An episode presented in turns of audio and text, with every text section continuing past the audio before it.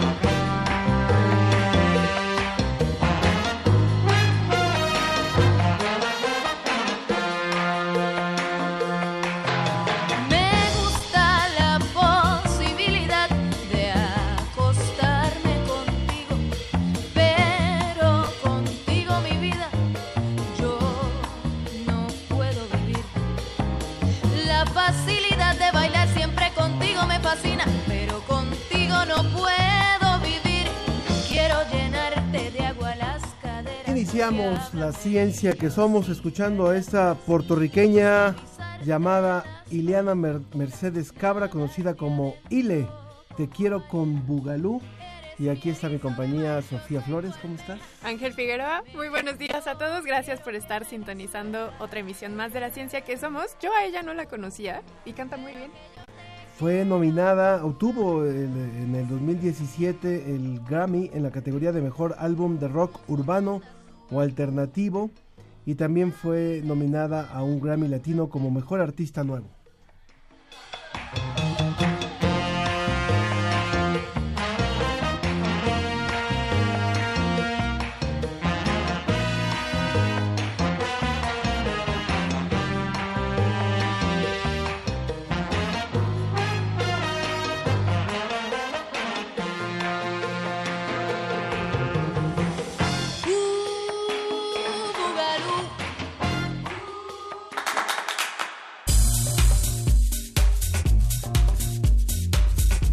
¿Qué vamos a tener hoy, Sofía? El día de hoy vamos a hablar de migración, ballenas beluga y nuevas aplicaciones de tubérculos y raíces tradicionales como parte del reporte que nos trae la agencia DICIT desde España. También durante este tiempo se ha pensado que el color de la piel de los latinoamericanos se debe a una mezcla con los europeos, pero un especialista nos dice que esto no es verdad. Sobre la mesa vamos a hablar de algunas investigaciones acerca del cerebro y la importancia de estudiarlo. ¿Tú has escuchado el término de counseling?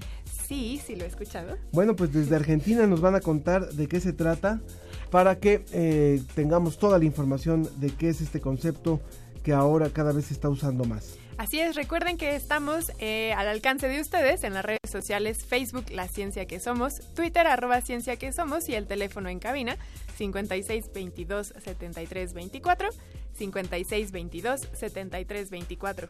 También el WhatsApp 55 43 63 90 95. 55 43 63 90 95. Reporte desde España. Agencia Iberoamericana para la Difusión de la Ciencia. Visit.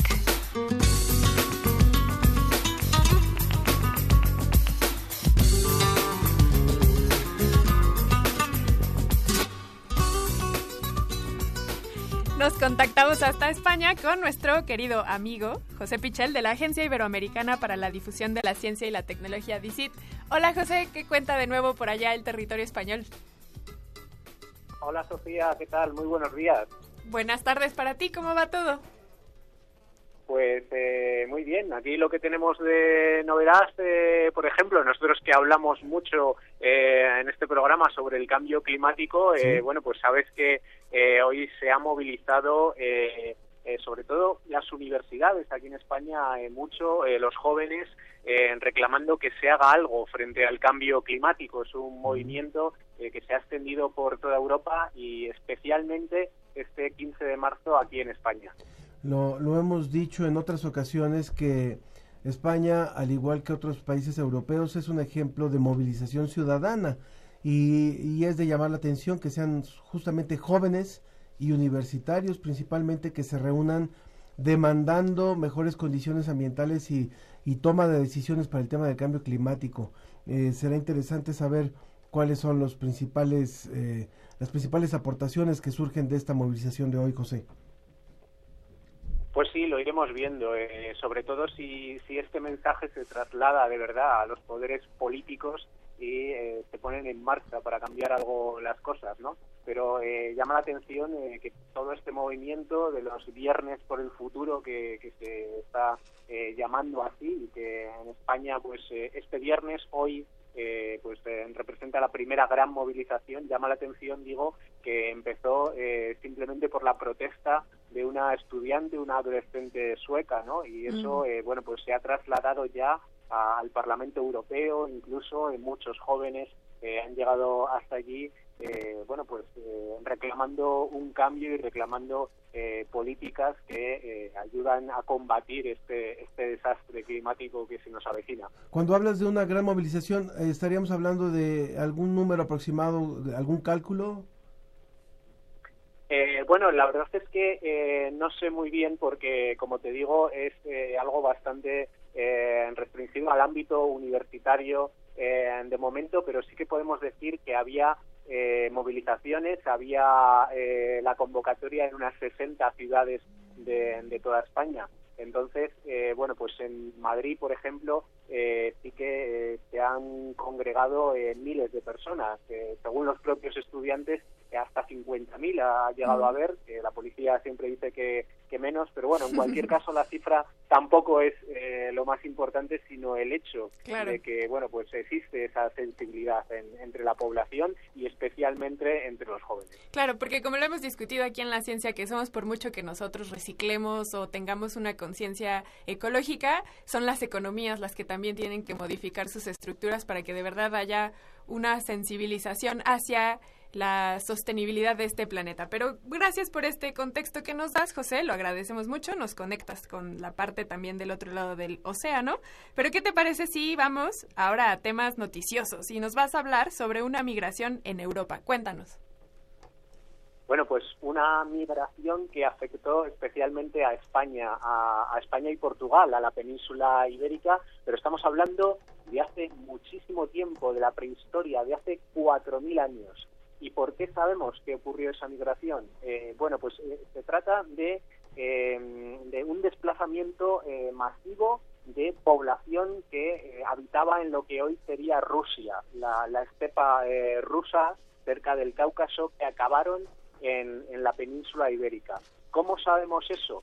Pues porque ayer mismo la revista Science publicaba una gran investigación, una investigación que ha involucrado eh, 8.000 años de historia de la península ibérica a través del análisis de ADN de 271 individuos que han sido encontrados en algún yacimiento histórico. Entonces, eh, hay muestras, por ejemplo, eh, de- del 6000, a- del año 6000 antes de Cristo y hasta el 1500 después de Cristo. Es decir, el rango es amplísimo. Y gracias a todas esas muestras se pueden comparar con otros registros de ADN que ya existen y se pueden deducir eh, estas, eh, estos movimientos de diferentes pueblos en Europa y que afectaron en este caso a nuestra zona, a la península ibérica. Eh, quizá eh, lo más llamativo de, todo esto, que bueno, tendría muchísimos detalles, tendría eh, muchísimas historias que contar cada uno de esos 271 individuos que se han encontrado en, en yacimientos, ¿no? Pero eh, quizá lo más llamativo es que en ese momento de esa migración eh, del este de Europa hacia la península ibérica, es que a partir de ahí los linajes paternos eh, desaparecen en la península ibérica, los anteriores que existían. Eso significa que la población masculina desapareció cuando se produjo esa migración. Entonces hay una discusión entre, entre genetistas y entre historiadores sobre qué pasó exactamente. porque pudo ser un acontecimiento violento, pudo ser eh, una gran guerra en la que exterminasen a, todos los hombres de, de la península ibérica, ¿no? O pudo ser eh, un proceso mucho más largo y paulatino de asimilación cultural. Entonces, claro, eso los genes eh, todavía no nos lo pueden decir y estamos hablando de una época eh, prehistórica, del 2000 antes de Cristo. Es decir, no tenemos otros tipos de registros, eh, sí que hay registros digamos arqueológicos, pero no registros documentales o de otro tipo que nos eh, ayuden a dar contexto y a saber eh, lo que sucedió. Entonces, eh, bueno, pues desde el punto de vista eh, biológico y desde el punto de vista histórico es desde luego una investigación impresionante la que ayer se publicó en Science. A mí lo que me parece súper interesante, José, es que también hace reci- ah, de manera reciente se publicó en Nature un estudio en el que analizan los genes también de la península ibérica, de población ibérica, y logran rastrear justo cuando hay esta migración por parte de los musulmanes. Entonces me vuela la cabeza el que el, el ADN nos pueda dar cuenta de una historia relativamente reciente, pero también que nos podamos regresar hasta 2000, 8000 años, eh, 8000 eh, Sí, años antes de Cristo. Entonces eso a mí me parece súper interesante. y Muchas gracias por esta investigación. Muy bien. Pues sí, Y- desde luego es, es muy interesante y además hay, eh, como te decía, hay casos así muy concretos. Eh, por ejemplo, podemos contar historias casi individuales eh, de una tumba eh, que eh, pertenece al año 2500 antes de Cristo y que se encontró en Madrid. Sabemos que ese individuo en realidad había venido del norte de África. Eh, con lo cual, eh, bueno, pues además en este caso los investigadores han constatado que hubo un contacto entre la península ibérica y el norte de África que no se conocía hasta ese momento. Se pensaba que esos primeros contactos habían sucedido mucho más tarde y hoy sabemos que ya ocurrió en el 2500 antes de Cristo, con lo cual hay muchas historias que contar eh, gracias eh, al ADN, a esos estudios. Por supuesto. Vayamos a otro, a otro linaje, a otro linaje que es, eh, no tiene que ver con los seres humanos, sino que tiene que ver con las ballenas. Y es el, el que tiene que ver con las ballenas beluga. Esto que estamos escuchando, José.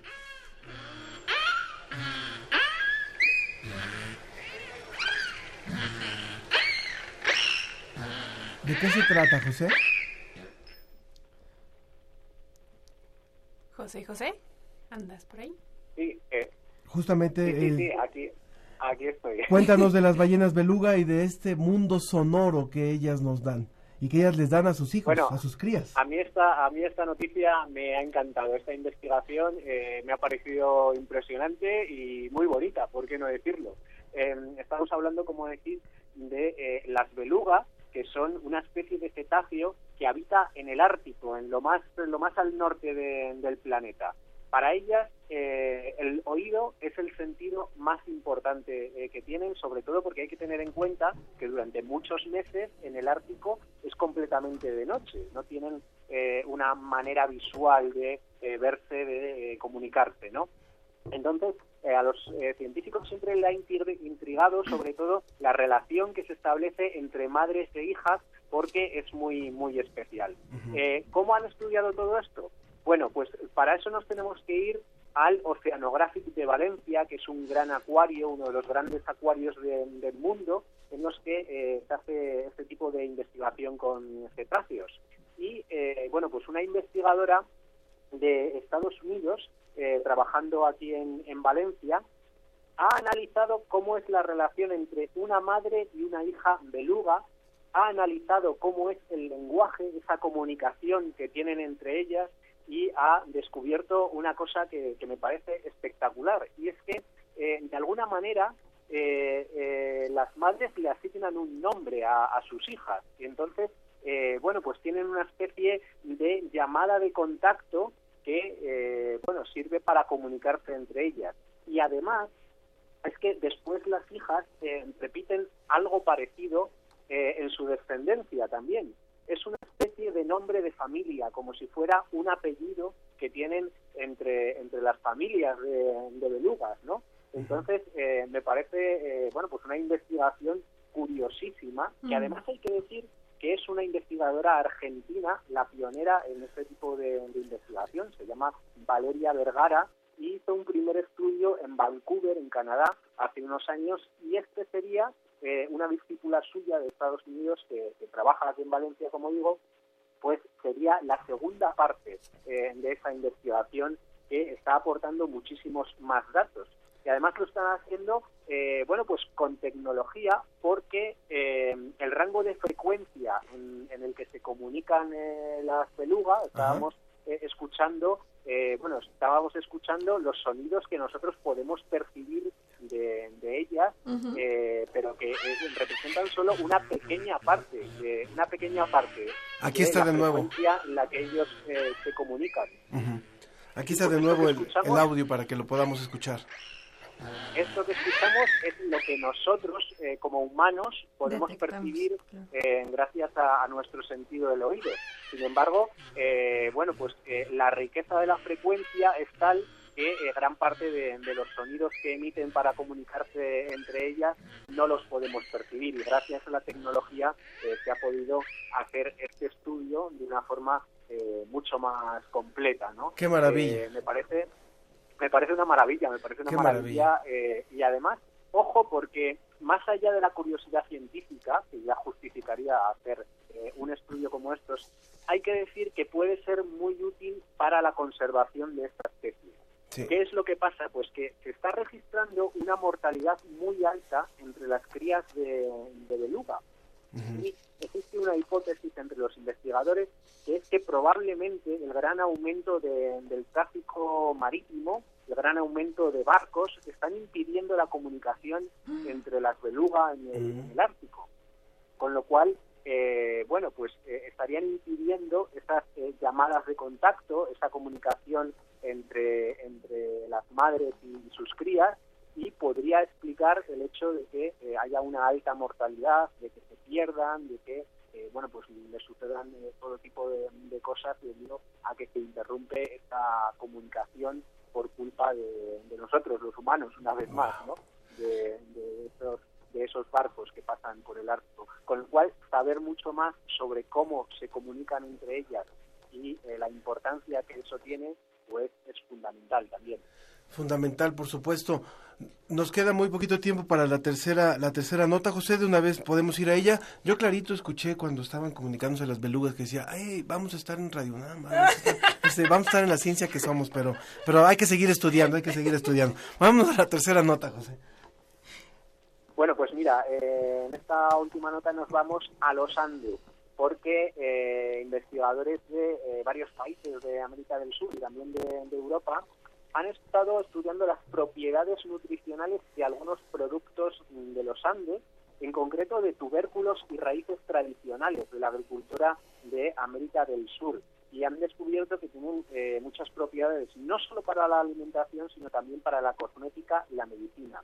Estamos eh, hablando de productos que a los que somos de otros países la verdad que no nos suenan mucho, pero son el yacón, la rataca, la jipa o la musua. Eh, son, eh, como digo, tubérculos, son raíces que son muy ricos en almidón, en azúcares, en minerales, en fibras, en antioxidantes. Y eh, esta investigación que han eh, realizado investigadores de Ecuador, de Bolivia, de Perú y también de aquí de España y de Dinamarca, eh, ponen en valor todo este patrimonio de la agricultura andina. Y además alertan de que la producción y el consumo de estos eh, productos está cayendo porque está muy vinculado a esos usos tradicionales, Mm. eh, de agricultura tradicional. Y claro, con la globalización, con la mercantilización de, de los productos, eh, digamos que están perdiendo y esto eh, es una pena pues porque tienen eh, por una parte todas estas propiedades muy eh, muy destacables muy beneficiosas tienen un gran potencial y eh, podrían servir también para el desarrollo de muchas comunidades tradicionales de, de estos eh, países. Además, Claro. una parte de la investigación de, de- de estos científicos también me parece muy interesante y es preguntarle directamente a los habitantes de los Andes sobre qué tipo de usos le dan ellos a esos productos, porque hay algunos que pueden servir para combatir infecciones eh, como antiinflamatorios o eh, productos para la piel, con lo cual se les daría también un valor añadido al alimento. José Pichel, pues muchísimas gracias por toda esta información. La verdad es que han sido tres notas apasionantes de la investigación científica, algo de lo más destacado que ofrece el portal DICIT en esta semana. Muchas gracias por tu colaboración, José. Pues muchísimas gracias a vosotros y nada, buen fin de semana hasta el próximo viernes. Que tengas un excelente fin de semana, José Pichel, de la agencia informativa DICIT, desde España. Entrevista. Entrevista. Nos vamos desde España, regresamos a México para hablar con el doctor Samuel Canizales Quinteros, quien es investigador de la Unidad de Genómica de Poblaciones Aplicada a la Salud de la Facultad de Química de la UNAM con el INMEGEN, Instituto Nacional de Medicina Genómica. ¿Cómo está, doctor? Buenos días, muy bien. Gracias por estar con nosotros. Lo contactamos porque usted publicó recientemente un artículo en conjunto con más investigadores a nivel también internacional, en el que detallan cuáles son las características genéticas de la población latinoamericana en el contexto de la pigmentación. ¿Nos podría contar un poco más de este trabajo, por favor? Sí, claro que sí.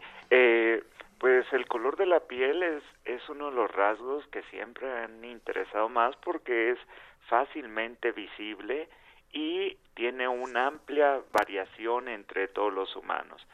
Eh, los principales estudios se habían hecho particularmente en población europea, lo cual llama la atención porque la variación en el, la pigmentación de la piel es mucho menor que en otras latitudes. Hasta hace un par de años se publicó el primer estudio para encontrar genes relacionados a la variación en el color de la piel en África y eh, a inicios de este año se publicó, como usted menciona, el primer trabajo donde caracterizamos desde un punto de vista genético eh, las distintas tonalidades que tiene el color de la piel en las poblaciones latinoamericanas, las cuales son un crisol, uno puede observar eh, todos los tonos de color, de color de la piel, lo cual es entendible si consideramos que aquí convergen tanto una mezcla de componentes nativo americano, europeo, africano, árabe, eso, eso, árabe, asiático, Incluso eso último fue un punto clave porque parte del interés era identificar que aquí también íbamos a encontrar estos genes que tienen que ver con la coloración de la piel en Europa, en África, pero para el componente nativo americano pues había esta presunción de que algunos genes iban a ser parecidos a las poblaciones asiáticas, eh, Oh. De este continente, Ah. pues fue hace unos 15.000 años proveniente de Asia. Y ese fue uno de los hallazgos más interesantes, justo. Es decir, que nuestra conformación del color de piel es, eh, como dice usted, una mezcla, pero, pe- pero ustedes no esperaban encontrar este hallazgo de que tenemos una herencia asiática que determina nuestra coloración de piel. Eh, sí esperábamos encontrar que, que hubiera componente asiático, pero lo que llamó mucho la atención es que se encontró un gen que, que aunque había sido descrito hace un par de años en, en la pigmentación más oscura en población africana, se encontró un gen que, que se seleccionó en esta separación que hubo en, entre la población europea y europeos de la parte asiática eh, y que dio coloración de una piel más clara. Entonces se encontró un gen que, que justo está relacionado a esta coloración más clara y que como en el poblamiento de América parte de estos genes pues vinieron con los primeros pobladores, pues lo que llamó la atención es que un cambio que encontramos en un gen que se llama MFSD12, que es una gran familia de genes que, que regulan a los melanocitos, que son los que producen la pigmentación, había un cambio que tiene que ver con una coloración de piel más clara e interesantemente ese cambio también lo encontramos en Latinoamérica, lo que llevó a entender que siempre pensamos que, que estas tonalidades, estos colores de piel eh, graduales, eh, eran parte solamente de la mezcla entre probablemente europeos, que quien tuviera un componente europeo más alto iba a tener un color de piel más claro, y lo interesante es que antes de que se diera esta mezcla, en las poblaciones de este continente, las poblaciones nativas, ya había esta variación en el color de la piel. Había nativos, poblaciones nativas, con individuos con un color de piel más claro que otro. Entonces, esta idea que tenemos que entre más clara la piel es por una mezcla más europea, no es necesariamente en todos los casos. Qué interesante. Es muy interesante. Yo, yo le quiero preguntar algo, doctor. Eh, Le habla Ángel Figueroa. No sé si me voy a salir tantito de lo Sí, que sí, me está sí. explicando, pero me parece también eh, interesante. Eh, cuando se estudia esto de la pigmentación de la piel, Sí. Como es el caso de las poblaciones africanas, o como es el caso de las poblaciones asiáticas, o como es el caso de la población mexicana, también se estudia o se o va incluido una parte que tenga que ver con el olor de la piel. Porque pareciera que dependiendo del color también es el olor de la piel. Sí, no tenemos evidencias todavía de ello, pero efectivamente sí hay olores característicos, parecería dependiendo del color de la piel, pero mm, eh, no tengo evidencias de todavía ningún estudio que haya podido identificar, al menos no en poblaciones latinas, el, el, el, y como para poder hallar, eh, encontrar estas variaciones en nuestro genoma, necesitamos poder contabilizar estos, poder hacer un, un, rasgo cuantitativo, o sea, poder medir, en este caso, se mide la coloración o la pigmentación de la piel. Para poder encontrar algo con respecto a otras características que pueden estar relacionadas, tendríamos que tener también estrategias para poder medir esta esta variación en el olor de la piel también. Y eso nos ayudará a encontrarlo. Sin duda, ustedes abren un tema muy interesante que nos llama a todos la atención y que los invitamos a que también se acerquen a este estudio que publicó el doctor Samuel Canizales Quinteros junto con un gran grupo de investigadores latinoamericanos y de otras partes del mundo con respecto a la coloración de la piel y también de los ojos, que también viene allí publicado Claro. en su artículo. Doctor, ¿Cómo se llama el artículo? Este es un artículo que, el, digamos que el nombre general sería como un estudio genético que permite ver que la coloración de la piel más clara en los nativos americanos o incluso en las poblaciones como las nuestras ya mestizos, pues puede provenir de, de esta mezcla entre las poblaciones. Podemos dejar el link en nuestras redes sociales Perfecto. a los que estén interesados. Por lo pronto, doctor Samuel Canizales Quinteros, investigador de la Unidad de Genómica de Poblaciones Aplicada a la Salud de la Facultad de Química de la UNAM con el INMEGEN, le agradecemos mucho habernos contado sobre su trabajo. Gracias. Muchas gracias. Bueno, eh, vamos a ir a una pausa, pero antes les recordamos que en un momento más vamos a hablar acerca de investigaciones del cerebro. Hoy es nuestro tema de la mesa, el cerebro y la importancia de estudiarlo. Recuerden que estamos a través del 56 22 73 24 56 22 73 24, también el WhatsApp 55 43 63 90 95 55 43 63 90 95 en Facebook La Ciencia que Somos y en Twitter, en Twitter arroba Ciencia que Somos. Nos vamos con música. Así es, seguimos escuchando a Ile, estamos escuchando Rescátame. Usaste como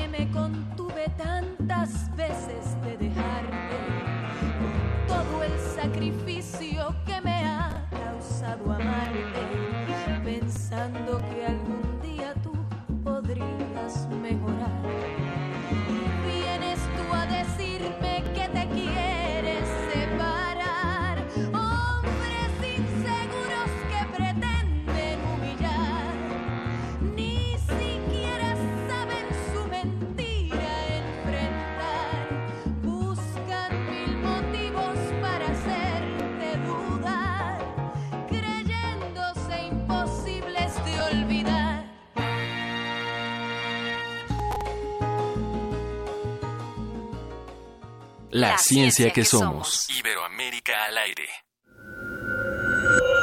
Escuchas 96.1 de FM.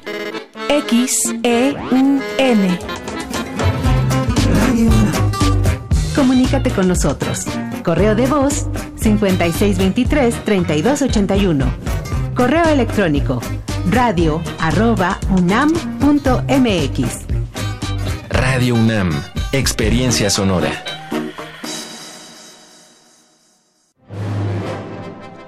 Imagina.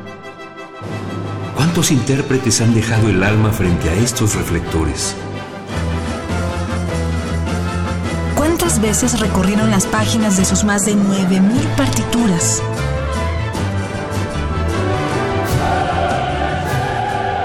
¿O cuántos corazones han levantado en más de ocho décadas? Eso es experiencia sonora. Orquesta Filarmónica de la UNAM, domingos a las 12 del día por el 96.1 de FM. Radio UNAM, experiencia sonora. Lenguajes textuales sin fronteras, performance y neurociencia se encuentran gracias a la palabra que es arte, sonido y textura, conocimiento y creación. La Cátedra Extraordinaria José Emilio Pacheco de Fomento a la Lectura te invita al diplomado. Poesía, ciencia y arte en expansión. Diálogo entre campos del saber análisis pedagógicos para diversas áreas del conocimiento que utilizan el lenguaje como punto de partida, coordinado por Rocío Cerón. Del 11 de abril al 10 de diciembre, en seis módulos de 20 horas cada uno. Sesiones, jueves, de las 16 a las 20 horas, en la Casa Universitaria del Libro, Cazul. Más información en www.catedrapacheco.unam.mx. Expande tu mente y encuentra tu voz en donde las disciplinas convergen. Regresamos a La, ciencia, que, somos. Iberoamérica al aire. Sobre la mesa.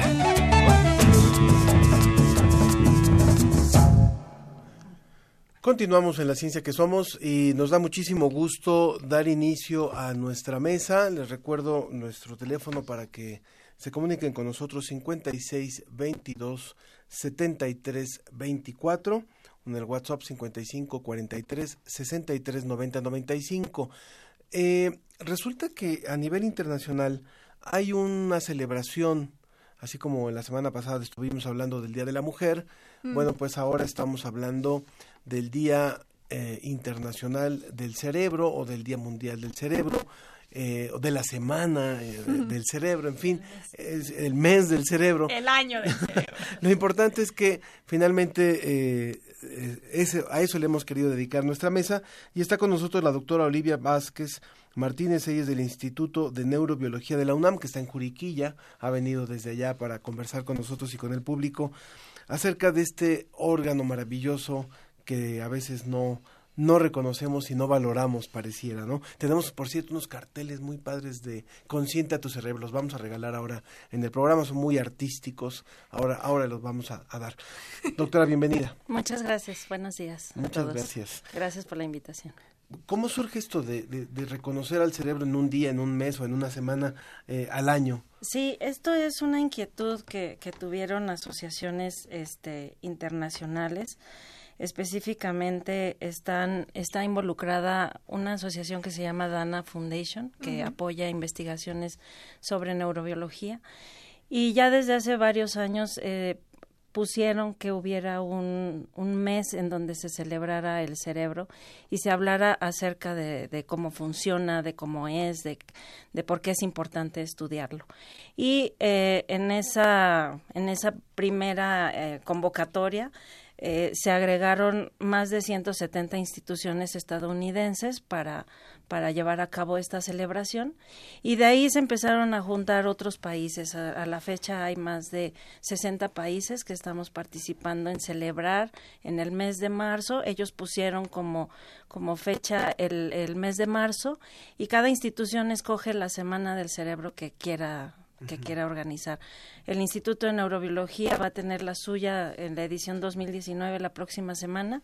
Empezamos el 19, el martes 19 de marzo y terminamos el, el sábado 23. Entonces, este, todo el mes de marzo en diferentes puntos del mundo se celebra el cerebro. Uh -huh. El cerebro se puede celebrar desde muchísimos temas. ¿Ustedes tienen alguna temática para este año? Nosotros cada año cambiamos la temática. Este año es hablar sobre conducta y cognición. Este, la organiza el departamento que a eso se dedica en el instituto y entonces todas las actividades lúdicas que preparamos para las escuelas que nos visitan y el público en general son relacionadas a conocer cómo funciona el cerebro en cuanto a estas actividades conductuales y cognitivas. Hay y algunos, cognitivas, perdón. Hay algunos mitos que siempre nos acompañan en el tema del cerebro y uno de ellos es que el ser humano ocupa solamente el 10% del cerebro. ¿Qué tan cierto es esto? No, para nada. Ocupamos todo el cerebro. Siempre nuestro cerebro está trabajando todo el tiempo, las 24 horas del Es día, falso, los eso es 7 días de la semana. Pero sí, el 100%. sí. eh, ca- cada parte del cerebro tiene su eh, Función. su función y tiene su tarea y, y, y para eso entra un tema muy interesante que son los ritmos biológicos y tiene una hora en la que va a trabajar. No todo trabaja al mismo tiempo, pero tiene se va como relevando, ¿no? Cuando no trabajan unas cosas, trabajan otras y por eso es tan importante el estudio de los ritmos biológicos en neurobiología, porque este nuestro cerebro sigue sigue ritmos, sigue un patrón como tipo reloj.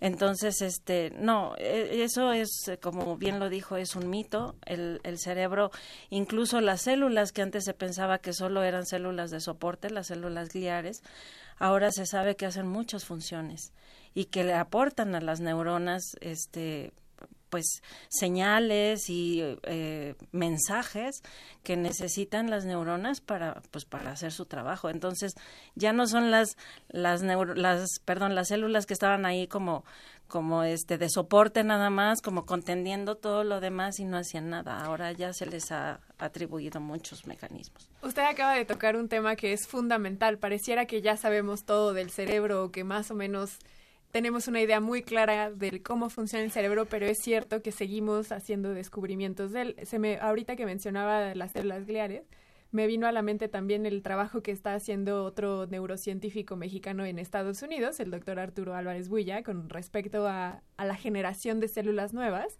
Y se tenía también esta idea de que las neuronas solamente se producían durante las primeras etapas de nuestra vida y que ya llegando a la edad adulta dejábamos de tener células y neuronas cerebrales, las neuronas, y que más bien esas eran las que nos quedábamos y que más bien íbamos perdiendo conforme envejecíamos. Pero este trabajo que él publicó lo que demuestra es que no, que seguimos produciendo neuronas a lo largo de nuestra vida, espe- específicamente en la etapa adulta, y generó muchísima controversia al- alrededor del mundo porque una parte de la neurociencia dijo, ¿cómo es posible que se atreva a decir eso?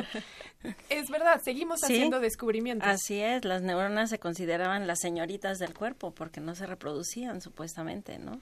Señoritas. Exacto, así se les llamaba, ¿no? Porque pues eran las perpetuas señoritas de las solteronas. Ah. Pero sí hay evidencia de que sí hay sí, una hay evidencias de neurogénesis, exactamente. Hay evidencias de neurogénesis y se pueden se puede esto activar o, o ayudar a llevar a cabo eh, conforme nosotros en- este estimulemos nuestro cerebro como como como humanos no no nada más desde niños dándoles actividades bonitas entretenidas divertidas este que les que les causen preguntas sino también como adultos. También podemos hacer muchas actividades eh, que, que, que, que estimulan al cerebro para hacer nuevas conexiones.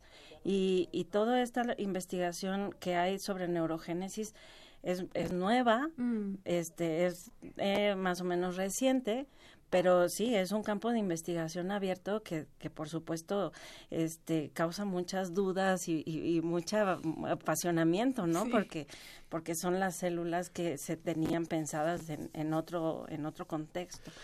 Vamos a darle la bienvenida también en esta mesa. Estamos hablando con la doctora Olivia Vázquez del Instituto de Neurobiología de la UNAM, pero vamos a volar hasta Cali, Colombia, para también enlazarnos con la doctora Isabel Llano. Ella es directora de investigación del Centro Nacional de la Investigación Científica francés. Muchas gracias por estar con nosotros. Es un placer estar con ustedes. Buenos días. Muy buenos días, agradezco que esté con nosotros. Repito, el, el teléfono en cabina para que el público se pueda comunicar con nosotros y solicitarnos uno de estos carteles. Son unos pósters preciosos que ustedes conocerán a un neurocientífico, nuestras invitadas, que se llama Greg Dunn. Él es eh, estadounidense, él es artista y neurocientífico y ha pintado de una manera preciosa el cerebro. Son unos pósters que están para enmarcar, la verdad. Y tenemos 15 para el público que nos quiera llamar, 56 22 73 24 o al WhatsApp 55 43 63 90 95.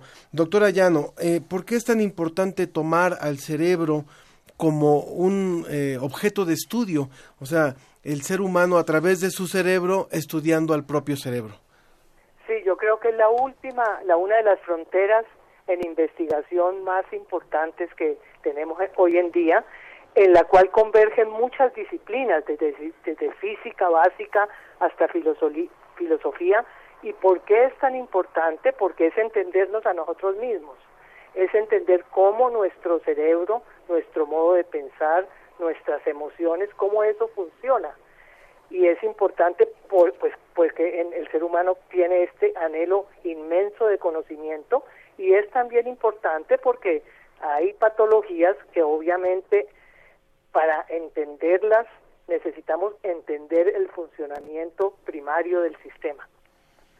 Ah, ahora, viendo esta imagen que ustedes también pueden consultar en nuestras redes sociales del póster del que habla Ángel, recuerden en Facebook La Ciencia que Somos, Twitter arroba Ciencia que Somos, ahí pueden ver cuál es el póster del que hace referencia Ángel y que sí está hermoso. Y me recuerda sobre todo la portada del disco de Muse, que también era una imagen de un cerebro. Me lleva a preguntarles esa cuestión del, habla la doctora Isabel de la importancia de estudiarlo. Pero es verdad que también nuestras técnicas de estudio han avanzado y hablábamos un poco de las líneas de investigación que ustedes, bueno, desarrollan en Juriquilla y que es, no sé, se me hace, me hace recordar, por ejemplo, ayer fue el, se celebró otro aniversario del nacimiento de Albert Einstein y él cuando fallece dona su cerebro para la investigación y antes esos eran los proces- procesos, eran más cuestiones anatómicas, pero ahora ya tenemos posibilidades de imagenología, muchas estrategias de investigación que nos permiten saber más del cerebro y que por eso podemos llegar a conocer cosas que, que dábamos por sentado. Dado todo este preámbulo, ¿cuáles son las líneas de investigación que ustedes desarrollan allá en Juriquilla?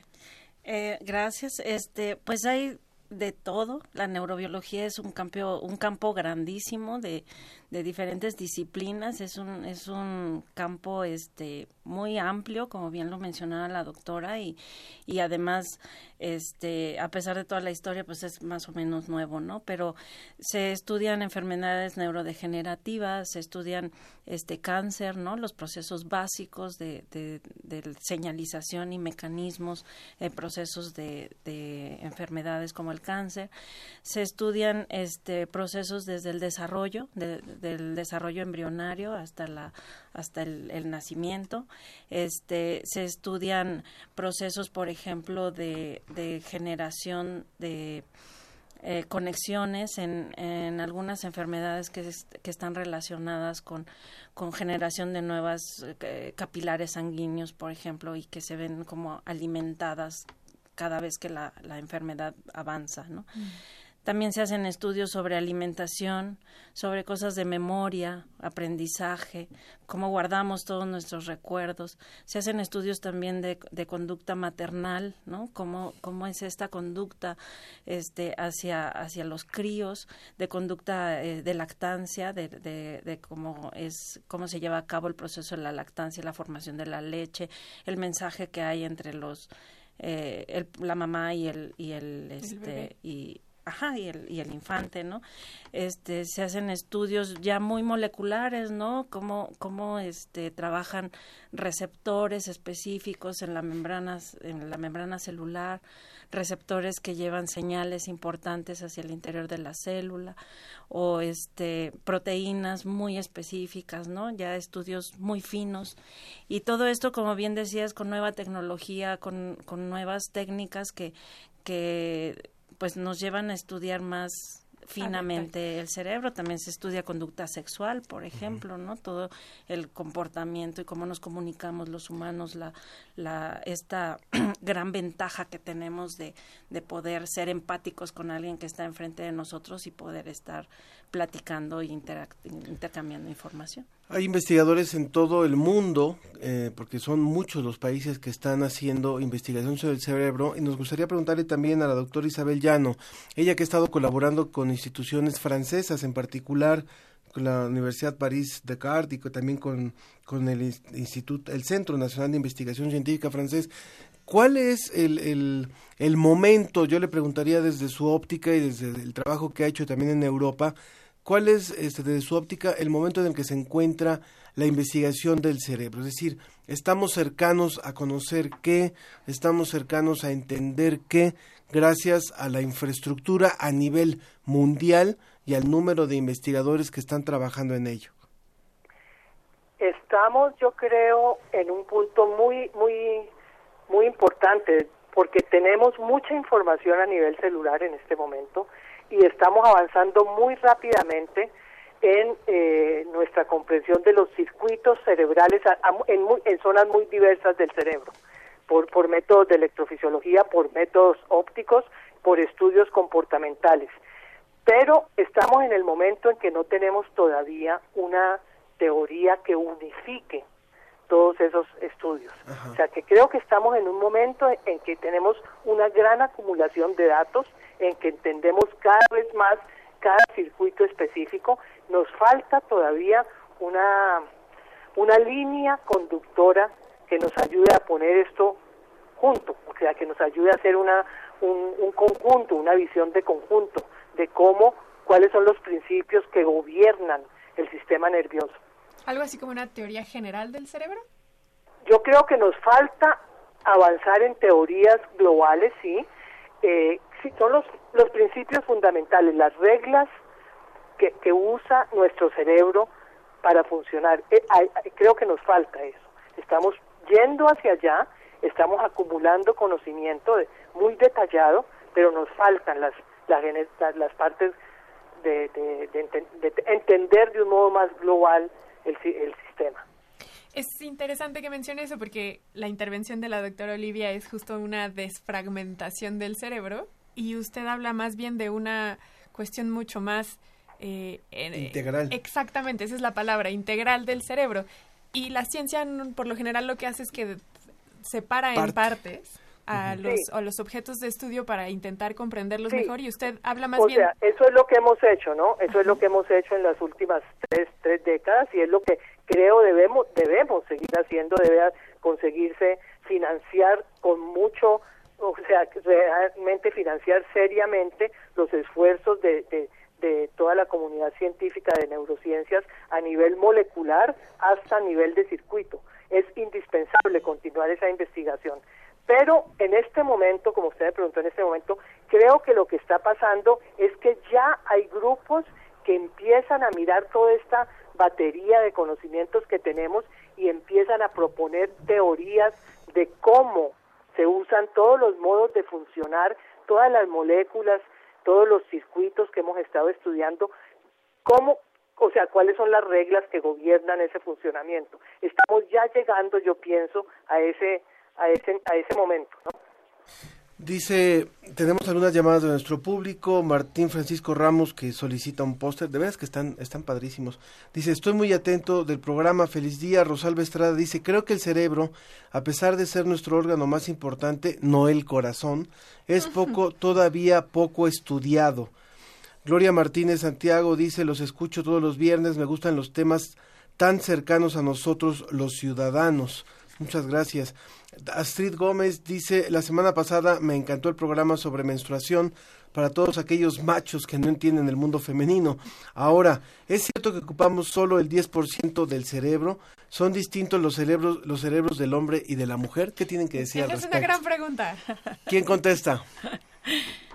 Venga. Eh, Doctora Olivia. eh, gracias. Este, sí, mucho se ha hablado de eso, pero yo creo que no dejan de ser mitos. Este, Es como lo del 10% que usamos del es- cerebro. Exactamente. Es un mito.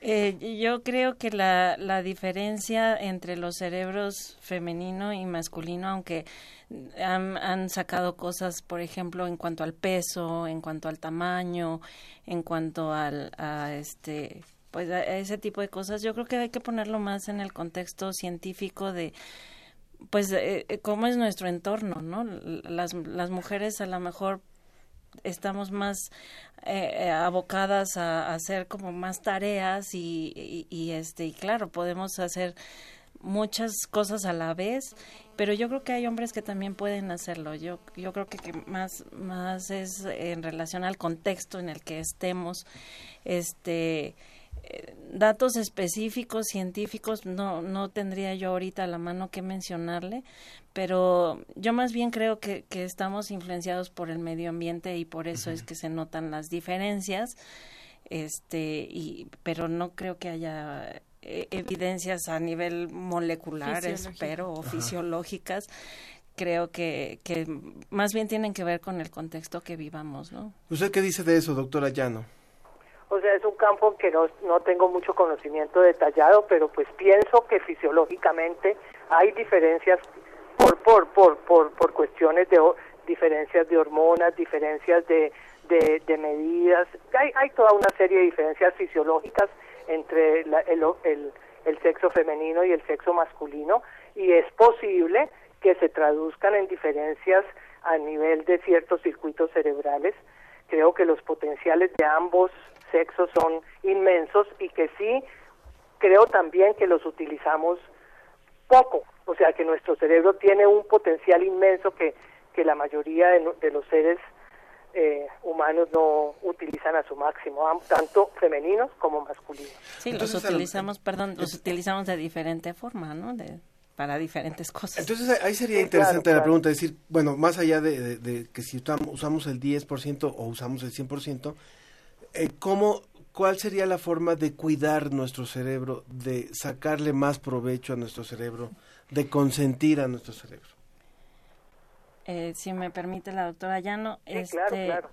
eh, yo creo que mantener una vida saludable, eh, no, no desde hace tiempo, ¿no? Sino sobre todo en la actualidad, pues es, es imprescindible, ¿no? Eh, específicamente al cerebro, pues hay que darle buenas lecturas, lecturas que nos causen este curiosidad, que, que despierten nuestra imaginación. Hay que darle eh, actividades que, que, que nos hagan este, disfrutarlas, que nos, que nos hagan entenderlas y, y co- y comprenderlas, pero al mismo tiempo seguir buscando, seguir investigando. Y bueno, pues la alimentación, ¿no? La alimentación es básica, el ejercicio es básico, eh, estar hidratados es, es básico, ¿no? Este, Sí, porque nuestro cerebro es pura agua. casi, Exacto. casi. eh, bueno, nuestro cuerpo, la Bueno, mayor claro. parte del cuerpo es agua. Este, dormir bien, dormir bien es, es fundamental. O sea, cada persona tiene un ciclo de sueño específico. Hay personas que con cinco horas tienen más que suficiente para rendir el día. Hay personas que necesitamos ocho completitas, sin ninguna interrupción. No, cada quien tiene sus, sus, sus ritmos, y, y pero esas esas cosas son fundamentales la alimentación dormir no la este lectura, la música. eh, la música la Los programas música de radio. inspira mucho exacto sobre todo si son de ciencia y tan inspiradores como este Tiene un punto extra usted, doctora. Muy bien. Y, y este y bueno hay juegos también hay juegos de mesa juegos incluso electrónicos y- o sea que también despiertan la imaginación y hacen que el cerebro se active solo que moderadamente, ¿no? Esa es una pregunta que ahora que mencionaba es de estas estrategias que podemos hacer para mantener nuestro cerebro saludable. No sé si usted o la doctora Isabel quisieran responder esta pregunta que yo tengo es, se ha demostrado también que nuestros procesos, al menos de memoria, se han modificado con las tecnologías en el sentido de que le relegamos esa responsabilidad de mantener este ejercicio de memoria a las tecnologías, ¿no? Lo, ponemos en, la, en, el calendario o dejamos, ya nadie se, se, memoriza los teléfonos de sus familiares porque pues ya los traemos en el celular, ¿no?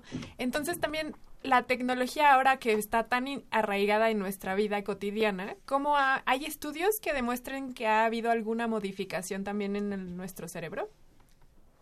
Doctora Isabel. No, no conozco los estudios, pero no significa que no existan. Ok. O sea, sí hay estudios que demuestran que ha habido una modificación probable a través de la implementación de la tecnología en nuestras vidas. Sí, sí, yo creo que este sí hay hay muchos estudios, como bien dice la doctora, y y yo creo que más que revisar los estudios había que fijarnos muy bien en nuestro pues en nuestro vivir cotidiano, ¿no? La sí estamos viendo que cada vez usamos menos nuestra cabeza o nuestra mente para algo, ¿no? Porque tengo el celular. Eh, antes no tenía que anotar, a lo mejor sí llevábamos una agenda y anotábamos horarios y citas y ese tipo de cosas. Ahora se lo ponemos al teléfono y que me suene un, un timbre, ¿no? Pero además, por ejemplo, esto que mencionaba usted y Ángel con las estrategias para mantener un cerebro sano, o sea, por ejemplo, se ha dicho mucho del ocio y de la distracción y también de, de eh, aburrirnos, de la importancia del cerebro cuando se aburre, porque justo da esta posibilidad de imaginación y de conectar ideas que de, alguna otra manera no haríamos o que hacemos durante el sueño, pero que en el día cotidiano no hacemos, porque sacamos el celular. Si estamos esperando a alguien, sacamos el celular y no le damos a nuestro cerebro esta posibilidad de divagar y de desconectarse. Y a lo mejor de reconectarse, ¿no? Porque de ahí viene precisamente estos estudios de neurogénesis que pues entre más estimulación tengamos, este, pues más conexiones podemos formar y, y eso es, de eso sí hay muchos estudios, incluso en niños, ahí en el Instituto de Neurobiología, en, en, la Clínica de Neurodesarrollo, donde rehabilitan a estos niños que por alguna razón tienen problemas en el nacimiento y que pueden llegar a tener una afectación cerebral. Este, se les rehabilita y pueden llegar a ser eh, a, hacer una vida, digamos, en términos este, generales, funcionales. funcionales, ¿no? Entonces, creo que la, la manera de que nosotros estimulemos nuestro cerebro, pues va a tener mucho que ver con nuestro, con, con nuestra vida cotidiana, con la, la, presión social y ambiental que tengamos, pero, pero sí hay estudios en que entre menos lo estimulemos, pues más flojillo se va a ir haciendo, ¿no? Y, y, eso nos va a afectar en otras tareas, a lo mejor a leer leo más lento o ya no puedo, este, eh, no sé, dedicarle más tiempo a, a, una lectura porque me distraigo fácilmente, ese tipo de cosas. Sobre el tema de investigación genómica que comentamos hace un momento antes de la mesa, tenemos dos comentarios. Eh, Gir en Twitter nos dice eso del olor de la piel, perdón que me salga del tema tiene un horrendo dejo tiene un horrendo dejo racista, mal comentario. Y Fernando Castro coincide con él, dice, me pareció fuera de lugar eso de que el color de la piel también tiene que ver con el olor de las personas, o quizá entendí mal. Creo que se, se eso, eso no se dijo así, pero, pero lo que sí se dijo era que si, si se estaba haciendo investigación sobre las diferencias de olores de sí. la piel. Pedimos una disculpa si se entendió de esa manera, no era la intención de la pregunta, sino más bien hacía referencia a los estudios que existen en términos genómicos y de poblaciones y del olor. Y yo le comentaba a Ángel fuera del aire y que ahora me uh -huh. permito contarles a ustedes que sí existe evidencia que demuestra que hay un componente genético asociado al olor de las distintas poblaciones humanas. Y este olor, este gen, también se ha relacionado con el tipo de cerilla que producimos. Hay personas que producen una cerilla más líquida y otros que la presentan más sólida en los oídos y está asociado con el olor. Y sí se ha demostrado que hay una diferencia en el olor y que tiene un componente genético. Entonces, a eso era a lo que nos referíamos. Exactamente. Y también eh, lo que nos dice Fernando Castro, él dice, tengo un bebé de cinco meses y le pongo a Mozart para su cerebro. Podrían comentar algo sobre eso porque es todo todo un tema Estamos de debate. De el, de lo, el del efecto Mozart y lo que dice Marta Isabel Suárez también que dice cuál es la, la mejor forma de estimular el cerebro de los niños Ajá, en el en el entorno entorno escolar. Entonces, ¿qué dirían sobre el efecto Mozart eh, nuestras invitadas? Doctora Llano. Me parece que eh, en, la, en, la, en el periodo en que se está realmente formando millones y millones de conexiones sinápticas entre las neuronas, hay una influencia clara, que ha sido demostrado, del ambiente, de la música, de, la, de, los sonidos diversos que a los cuales el infante está expuesto. O sea, eso no significa que esa vaya a ser la única influencia, porque tenemos la genética propia a cada ser humano, pero va a haber una combinación, se van a combinar las bases genéticas con las influencias del medio externo, o sea que es un modo que tenemos eh, de influenciar el desarrollo de un, de, un, de un ser humano en su infancia. Doctora. Sí, este, ya bien lo dijo la doctora, ¿no? Cualquier estimulación, pues se va a combinar con la información genética y, y, y se, y, y va a tener su repercusión en el desarrollo del cerebro. Al, al ser niños y estar en formación y en desarrollo y en, en constante crecimiento, cualquier estimulación va a ser, va a ser buena, ¿no? Este, se dice que los niños ah, o nosotros como humanos si tenemos como formación desde niños este cosas musicales cosas este de otro tipo de, de artísticas pues este si tenemos eh, alguna aprendizaje por ejemplo de, de, otro lenguaje de otro idioma de más bien de otro idioma este pues son estímulos estímulos muy muy buenos para que los niños eh, desarrollen una mejor este no quiero decir inteligencia, pero sí una,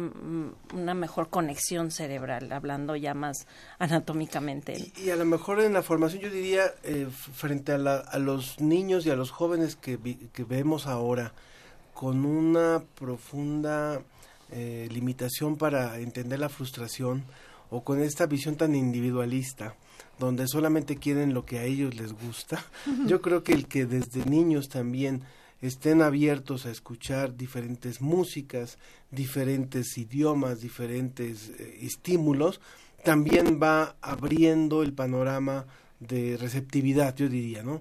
A, aparte de lo que puedan generar de inteligencia, también es decir, en el mundo no solamente todo es Minecraft, no todo es este el videojuego tal, sino también hay otra Fortnite. música que aunque no me gusta a mí, la, la escucho y, y, la aguanto, no solamente lo que a mí me gusta, ¿no? no pues sé. por conocer, ¿no? Pero sí hay muchos estudios este sobre cuál es el efecto de la música sobre el cerebro y cómo cómo eh, reacciona en cuanto a diferentes eh, tonalidades, diferentes armonías. Ya no, no hablemos de tonalidades. Porque nos van a...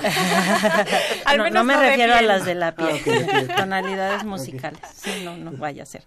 Este, hay, hay estudios, hay un, un, un neurocientífico que hizo un libro que se llama El cerebro musical y él este por un lado estudió música pero por otro lado se dedicó a las neurociencias uh -huh. y, y, realmente hace un estudio muy amplio de, de, por qué somos tan sensibles a los sonidos musicales y por qué algunas personas preferimos cierta música como la clásica y, y otros prefieren otro tipo de música completamente diferente ¿no? uh -huh. porque esto como bien dice la doctora ya no se, se combina con la parte genética se combina con la parte ambiental con, con lo que me hicieron escuchar de niño o con lo que me hicieron apreciar de niño o simplemente el mensaje que me dieron mis papás de al poner una música ellos se emocionaban. A lo mejor la música a mí no me gustaba pero la reacción de ellos hizo un efecto este emocional Exacto. en mí.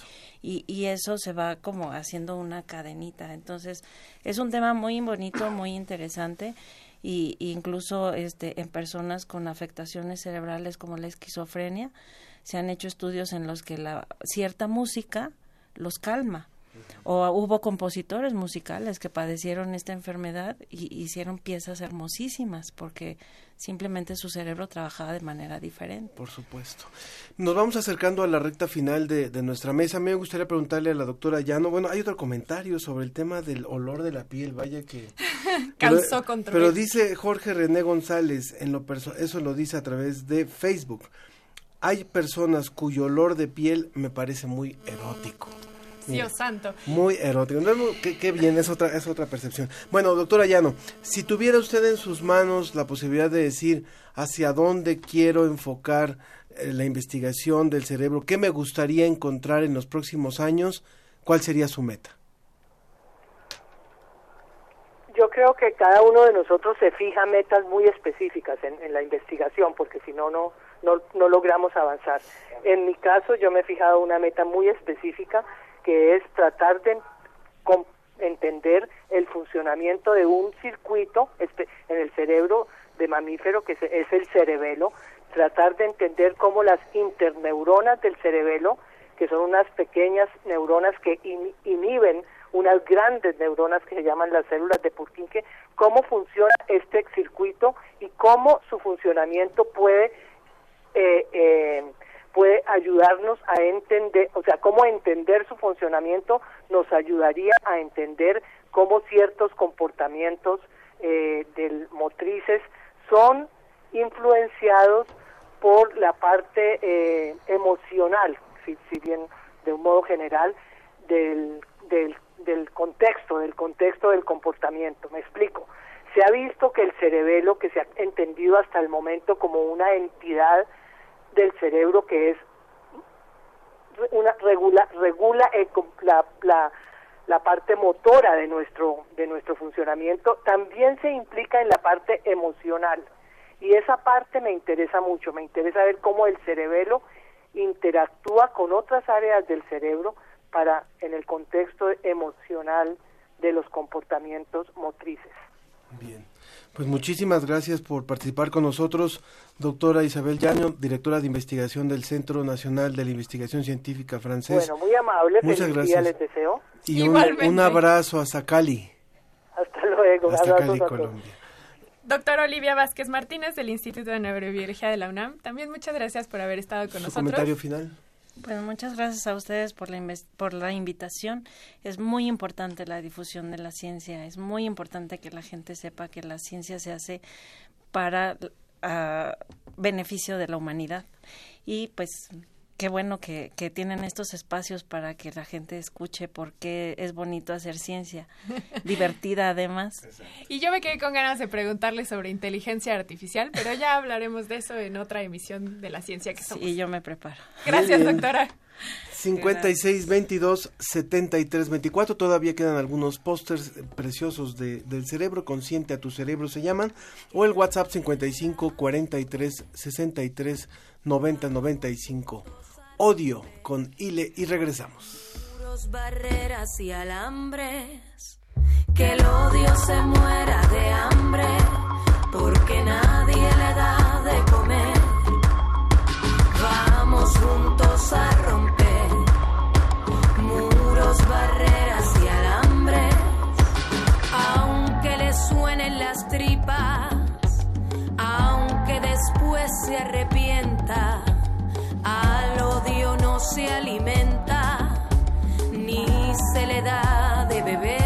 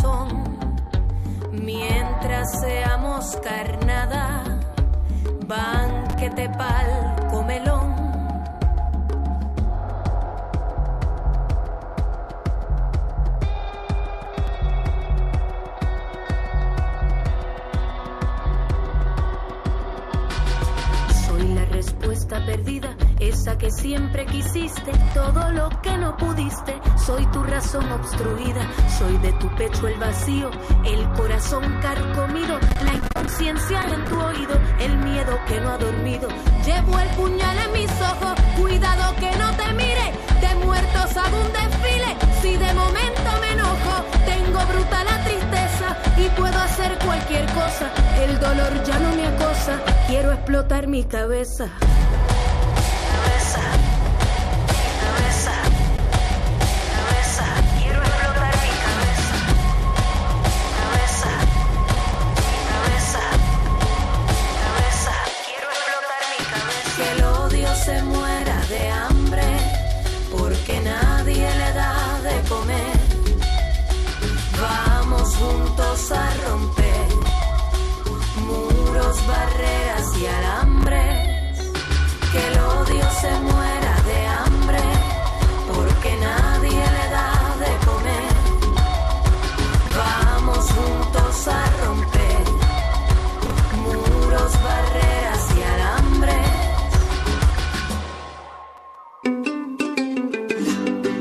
Con Iberoamérica.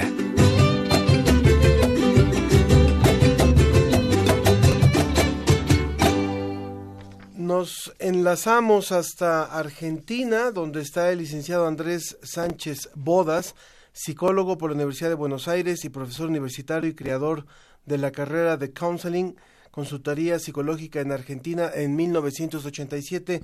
¿Qué tal, Andrés? Muy buenos días. Bueno, ya tardes, días, gracias por ya, llamarme. Aquí ya tardes por allá, ¿verdad? Ya tarde, ya es ¿Cómo? tarde ya. Aquí son las, eh, sí, 14.30, 15, cerca de las 6 de la tarde. Ya listos para el asadito de la tarde del viernes, ¿eh? No, a la noche.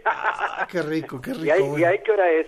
Acá en la 11, las 11.45, pero ya... Hay una, pero, hay una, una diferencia grande, no pensé sí, que había tanta diferencia. pero ya Bueno, aceptamos un asadito también a estas horas, ¿eh? Bueno, dale, dale, dale. Muy bien. Muchas gracias por estar con nosotros. Que nos vienes a hablar sobre, como dijo Ángel, counseling. ¿Qué es este concepto? ¿Qué significa? ¿Qué, qué es? ¿Qué es? Mira, eh, Verónica es tu nombre, ¿no? Sofía. Ah, Sofía, perdón, perdón, me dijeron que era Verónica. Bueno, mira, es una profesión que se creó hace más de 100 años, creo. No, en 1930 en Estados Unidos, ¿ok? Y la, y la crearon trabajadores sociales y educadores. Y Sí. después con el tiempo se integró el aspecto psicológico, ¿ok? Es decir, su... ¿Se escucha bien? Sí, Sí, sí, perfecto. Sí. Su incumbencia, como quieras, como no sé cómo se llamará en México, acá se llama incumbencia, es Sí. lo que va a ser un profesional. El campo de Eh, acción, son- digamos. Campo de acción, correcto. Eh, son tres básicamente. Eh, promoción del bienestar humano, personal, ¿m? con tareas, eh, conferencias, charlas, ir a ONG, ir a escuelas, ir a empresas, sobre adicciones, sexualidad, todas las temáticas sociales que están tan en boga hoy, por lo menos en mi país. Supongo que en el- en el de ustedes también. Problemas de pareja, bueno, todas esas cuestiones. Sí. Después el, el segundo campo de acción eh, es resolución de problemas o conflictos en personas que no tienen patologías psíquicas graves. Porque eso es campo ya más de los psicólogos y los psiquiatras. ¿Se Sí. entiende? Por lo menos Sí. en mi país es así, ¿eh? Yo les cuento cómo es en Argentina. Sí, está muy bien. Y en tercer nivel, una vez que la persona resuelve el motivo de consulta, que así se le llama, este, conflicto, problema, si la persona lo desea y tiene ganas, eh, está dentro de parámetros de normalidad psicológica, hay una tercera instancia que se llama desarrollo personal. A ver, puedo dar un ejemplo si quieren. Sí. Supongamos que alguien consulta por un problema matrimonial, que en mi país ese, ese 75% de las consultas vienen por ahí. Oh, acá como el 95. No, no tenemos No. el dato, no lo crean. No, no es cierto. Pero Ah, bueno, también. No, son estadísticas, ¿eh? Sí. En- eh, bueno, Sí. bueno, eh, supongamos que esa persona que viene sin saber si sigue casada o no sigue casada, bueno, lo resuelve, ¿no? Supongamos, de, de una manera u otra. Sí. Pero eh, encontró un espacio que le hace bien, no solamente por el problema que trajo, y dice, bueno, ahora hablemos de otras cosas. Y empieza a hablar de los hijos, de su trabajo, ¿se entiende? Eso se llama desarrollo personal. Donde ya no es el tema que lo trajo a la persona a la consulta inicial, ¿se entiende? Sí. Bueno, no todos optan por eso. Por ejemplo, hay una especialidad del counseling que acá se tradujo como consultoría psicológica. Y después les cuento por qué ese nombre. Este, si quieren, va. o sea, eh, La persona, supongamos que consulta un hombre con una dificultad sexual, clásicamente una impotencia sexual.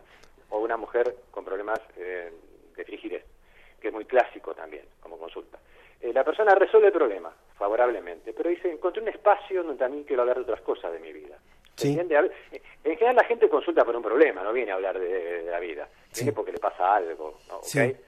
Y después, bueno, encuentra un espacio de escucha, un espacio de comprensión, un espacio de empatía, que esas son la, la línea de counseling, ¿eh? empatía, escucha, este, Consejo. respeto, incondicionalidad. Nos basamos en un autor llamado Carl Rogers. Ajá.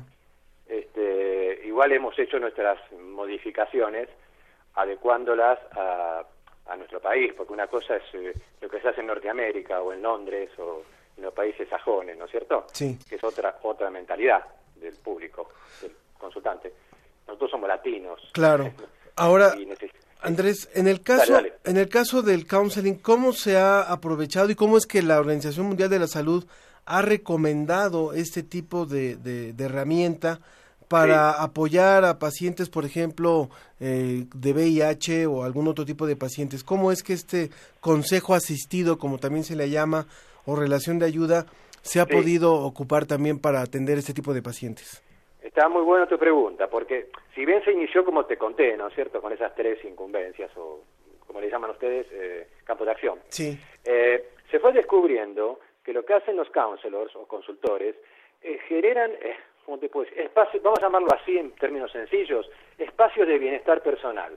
A ver si eso puedo ser claro. Sí. Entonces se, se fue trasladando a lo que es la prevención, por un lado, y después a la contención emocional, ¿se entiende? Sí. Y, y entonces se fue como descubriendo, de a poquito, este, espacios nuevos, que por ejemplo es lo que vos estás mencionando, Sí. y que realmente, por ejemplo, con cuidados paliativos, no sé cómo le llaman a ustedes a los enfermos Sí, terminales, sí. bueno, bueno, eh, de golpe se descubrió que era muy bueno para una persona que lamentablemente, bueno, bueno, todos nos vamos a morir, ¿no es cierto? Pero esa persona está más cerca posiblemente, ¿no?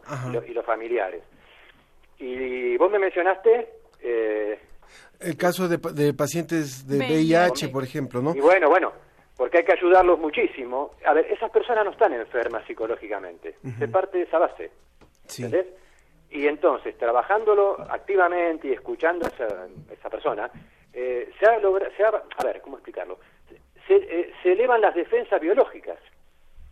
Se ha descubierto eso. Sí. Sí, Y el- el favorece estado- el tratamiento médico que se le está dando a esa persona. ¿Se entiende? Sí, el estado de bienestar está relacionado con nuestra salud física. Exactamente. Fíjate, yo hago una diferencia importante. Un psicólogo, un, psiqui- un psiquiatra, hacen psicoterapia. ¿Qué quiere decir? Curan enfermedades psíquicas, ¿correcto? Sí. Eh, El counselor no hace eso.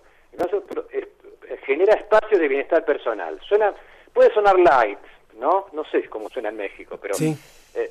Puede sonar, pero no es así, es muy profundo. A ver, sentirte que vas a un espacio donde te escuchan, donde te comprenden, donde te acompañan, donde te ayudan a pensar, donde te ayudan a reflexionar, donde- a ver qué caminos tomo en mi vida, A, B o C, eh, no sé qué hacer, estoy confundido, ¿te entiendes? Bueno, encima tengo VIH o HIV. Eh, bueno, ¿qué hago con mi vida? Entonces, eh, eh, eh, hay mucho énfasis puesto en el aquí y ahora y en el proyecto de vida más que en el pasado, ¿se entiende? Sí.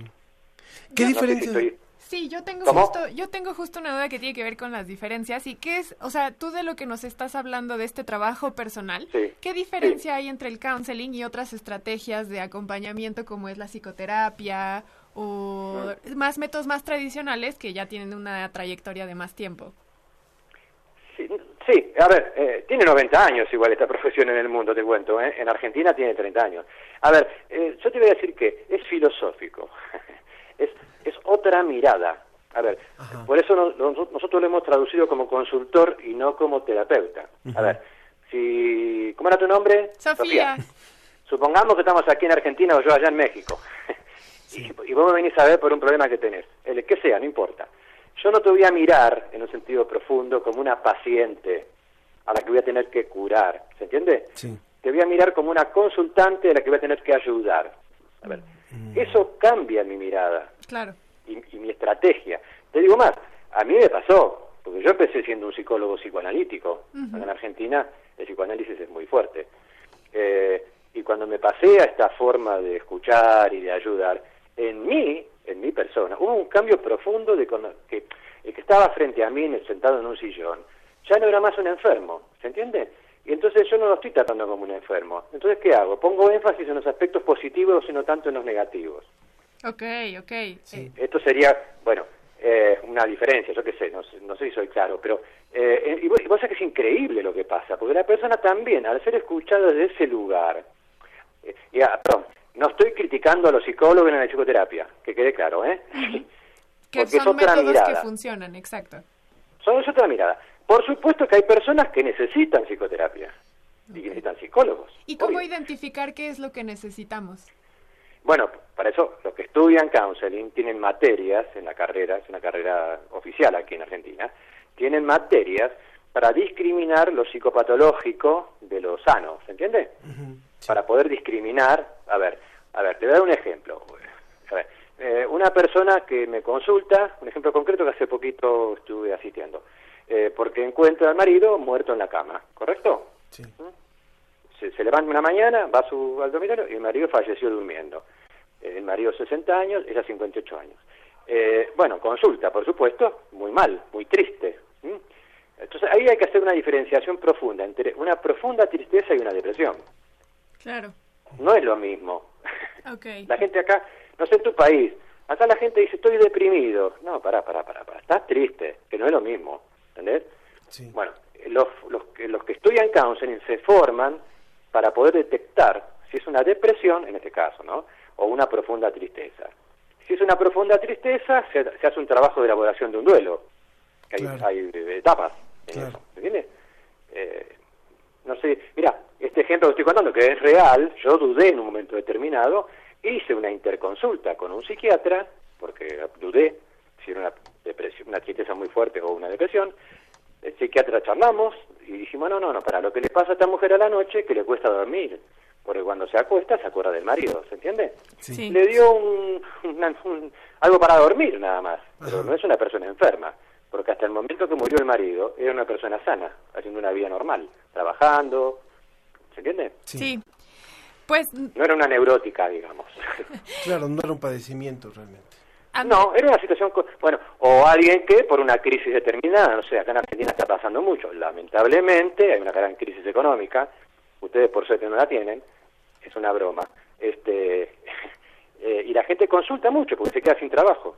Claro. Andrés, eh, te agradecemos muchísimo porque nos hayas hablado de este concepto counseling Sí. y por el trabajo que tú también desempeñas allá en Argentina. Te Sí. agradecemos la participación por haber estado con nosotros. Andrés Sánchez Bueno. Bodas, psicóloga, psicólogo por la Universidad de Buenos ¿Te puedo Aires. decir algo más? Sí. Un Venga, minuto. Venga. Sí. Eh, Voy a estar en octubre por allá, porque justamente por ser quien soy en el counseling, me invitaron a un congreso internacional Sí. en la ciudad de Puebla, eh, el 18 de octubre, en una Genial. universidad que se llama Carl Rogers. ¿Cómo se llama que, la- el, eh, el- el ¿El evento? evento? ¿Cómo, cómo? ¿El evento cuál es el nombre? Es un congreso sobre el amor Ah, muy bien. Que se hace en la Universidad Carl Rogers en Puebla. De acuerdo, pues Yo estaremos... ya le avisé, yo le avisé a la chica que me habló que eh, yo llego el 15 a DF, hasta el 18 estoy en DF, y si quieren charlar conmigo estoy disponible. Muy bien. Te agradezco. Pues sí, sí lo haremos. Te sí agradecemos mucho, Andrés Sánchez Bodas. Bueno, gracias por llamarme. contactando. A Ok. ti. Muchas Chao, gracias. chao. Adiós. Chao, chao. También nos, muchas gracias a Andrés. Nos ha llamado, nos han escrito por el WhatsApp Leonardo Hegel Mercado, eh, quiere uno de los pósters y dice excelente programa, como la buena música y el ejercicio físico, escucharlos le hace bien a nuestros cerebros.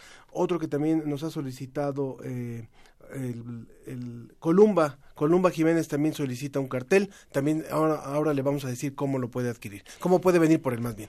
Eh, vamos rápidamente con una cápsula de nuestro compañero Leo Santiago. Así es, vamos a escuchar sobre el metro. Estimado usuario, tome del tentáculo, brazo o extremidad a los metronautas de su costado y agárrese fuerte que se nos ha ponchado una llanta y vamos a arribar. Ay, ay, ay, con su permiso, señora, pero tengo un poco de miedo. Oiga, muchacho, fíjese por dónde va.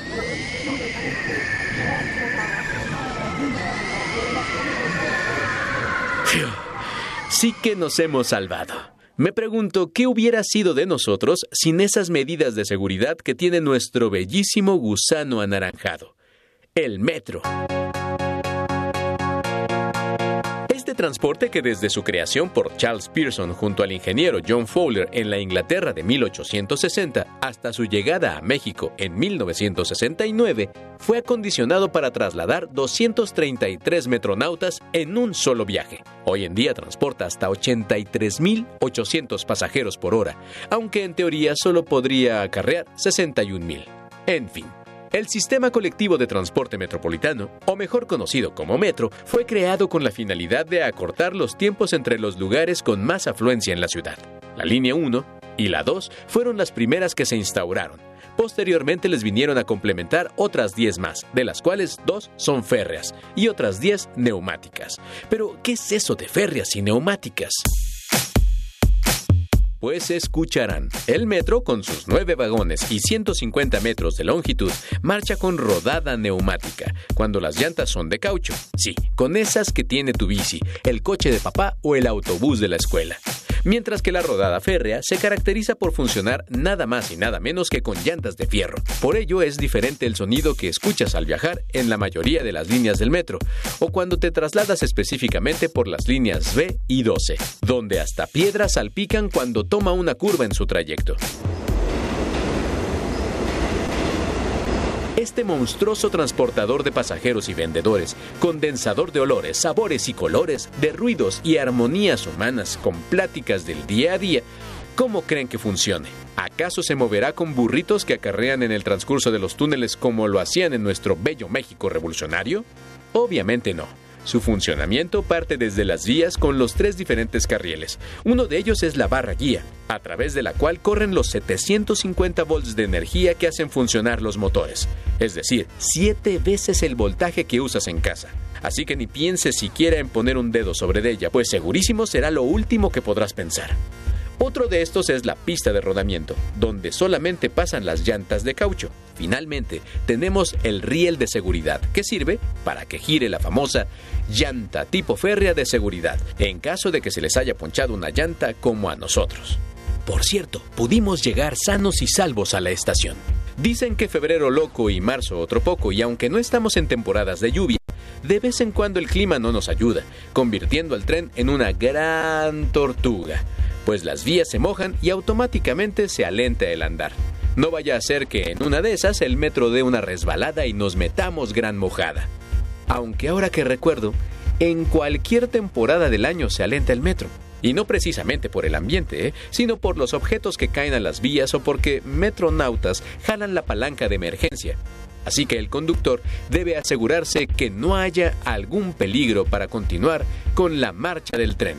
Así que vámonos seguros en este gran transporte de la Ciudad de México. Voy en el metro, qué grandote, rapidote y segurote. Qué diferencia del camión de mi compadre Gilemón que va al pantú. Ahí no admiten guajolotes, ni tamarindos o pilotes, ni guagales con camote, ni costales con carbón.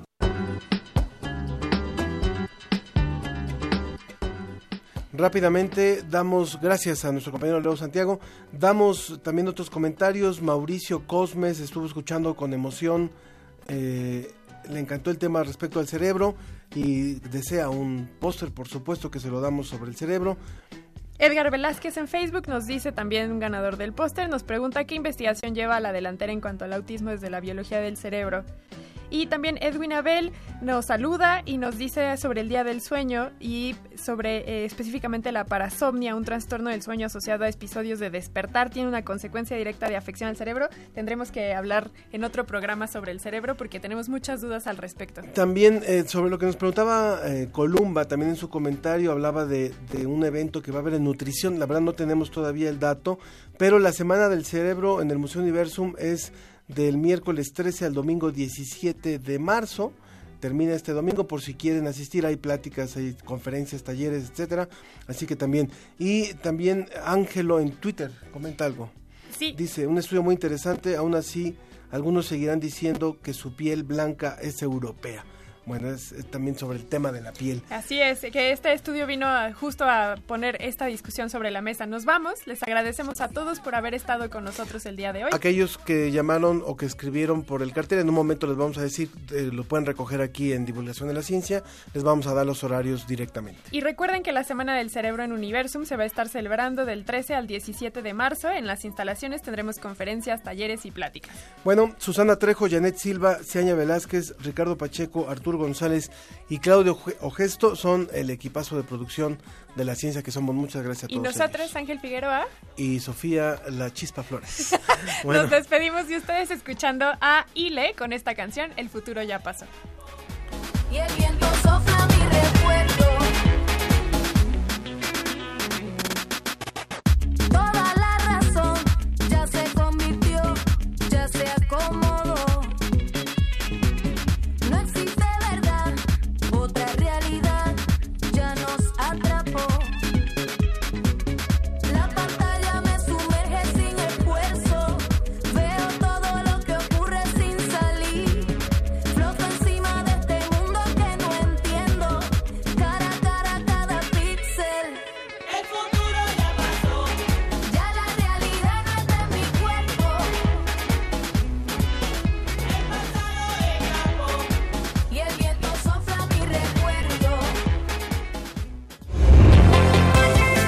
Agradecemos tu compañía. Nos escuchamos la próxima semana en punto de las diez y media de la mañana. La ciencia que somos. Iberoamérica al aire.